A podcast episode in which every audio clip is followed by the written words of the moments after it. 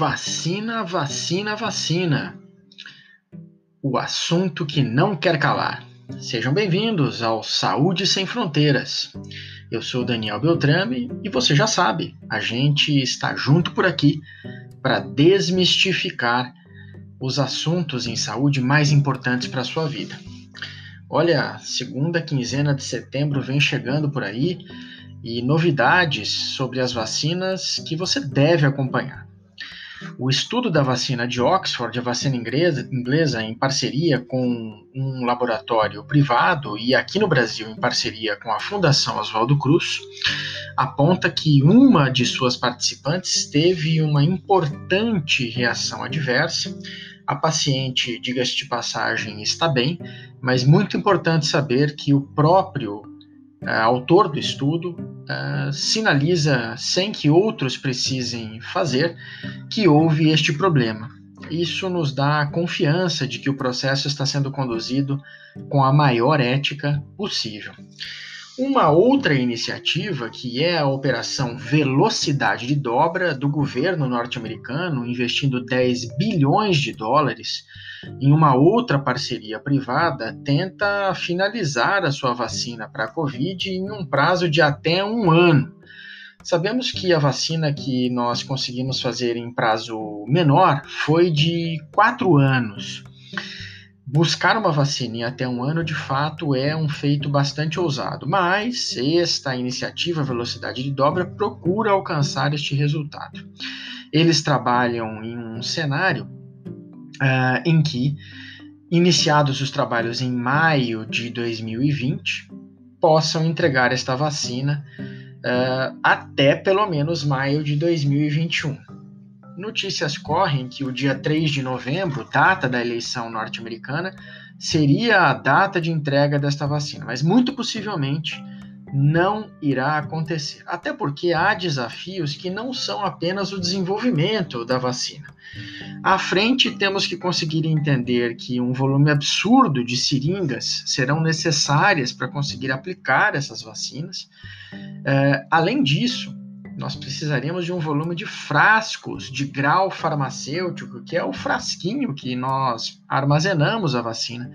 E além disso, ainda a importante questão de que parte dessas vacinas precisam ser acondicionadas, guardadas, protegidas em temperaturas de menos 70 graus Celsius. Olha como é frio, é uma temperatura bem parecida com a parte de fora do avião, quando nós estamos voando lá nas altitudes de cruzeiro de 11 mil metros de altura, conseguir espaços e ambientes com tecnologia para guardar essas vacinas, de fato não será simples.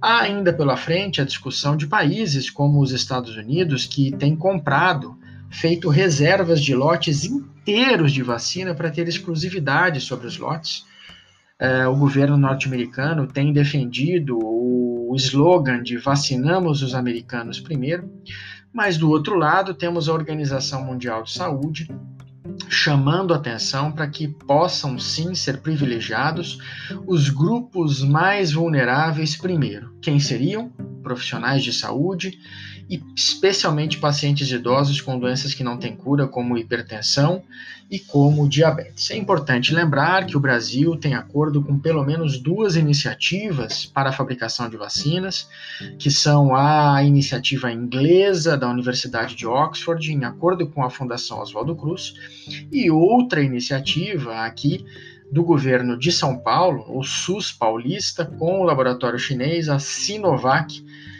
ambos tentando garantir pelo menos um conjunto inicial de 4 milhões de doses, 2 milhões de doses cada um, para que se possam iniciar vacinas. Esperamos todos nós que no início do ano de 2021. Olha, nós vamos fazer um break muito rápido e na volta vamos falar sobre um assunto que tem intrigado muito a todos. Você não perde por ouvir eu já encontro você já já. Fique aí.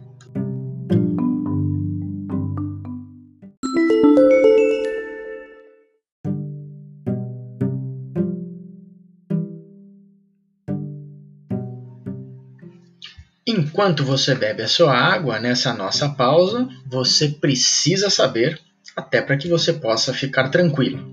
A Organização Mundial de Saúde anuncia que vai organizar uma reserva de pelo menos 2 bilhões de doses de vacinas da Covid para que sejam aplicadas nas pessoas com maior chance de adoecer e fazer doenças graves durante todo o ano de 2021. Informação importante para que possamos estar sempre juntos e muito bem informados. A gente volta já já aqui no podcast do Saúde Sem Fronteiras.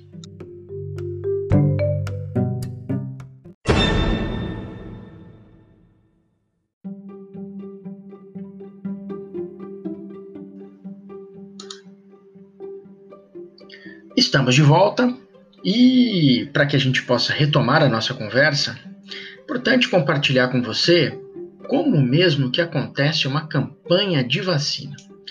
Uma vez disponível uma vacina para Covid, são organizadas campanhas que duram pelo menos 90 dias para que nós possamos vacinar 90% das pessoas de um determinado grupo.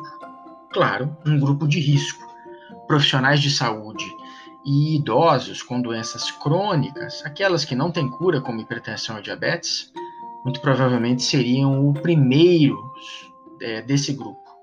Nesse sentido, é, as campanhas com esta duração acabariam tendo um papel importante para que essas pessoas pudessem ser alcançadas pelas vacinas e pudessem ficar livres de complicações moderadas ou graves das doenças.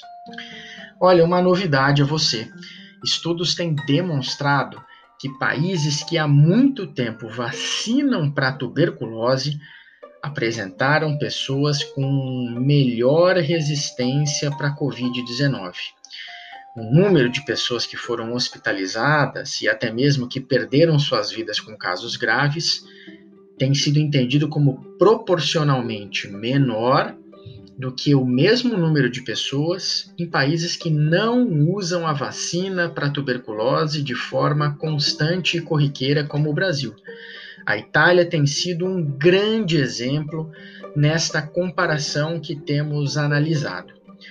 Os italianos tiveram comparativamente muito mais e muito mais rápidas perdas de vida entre populações vulneráveis e não fazem uso constante e corriqueiro para toda a população da vacina de tuberculose. Uma notícia muito importante que será alvo das próximas pesquisas, mas que poderá eh, nos apresentar caminhos para proteções contra a Covid antes mesmo da chegada de uma vacina definitiva. Vamos acompanhar com muita atenção e você, é claro, sempre estará muito bem informado aqui no Saúde Sem Fronteiras. Importante também falarmos que a retomada das aulas das universidades americanas tem trazido imensa preocupação. Um número muito grande de estudantes e de profissionais de saúde têm sido contaminados, como novos casos da Covid especialmente em cidades menores, já que os Estados Unidos também passa por uma interiorização, dois terços dos casos no interior, um terço dos novos casos nas grandes cidades. O que se tem percebido, especialmente em cidades em que a comunidade universitária é pelo menos do tamanho de 10% da população daquela cidade, é que a comunidade, os universitários, os profissionais de educação têm participado de forma importante no número de casos novos, o que certamente faz com que os americanos repensem uma nova parada nas aulas depois do feriado de ação de graças no mês de novembro.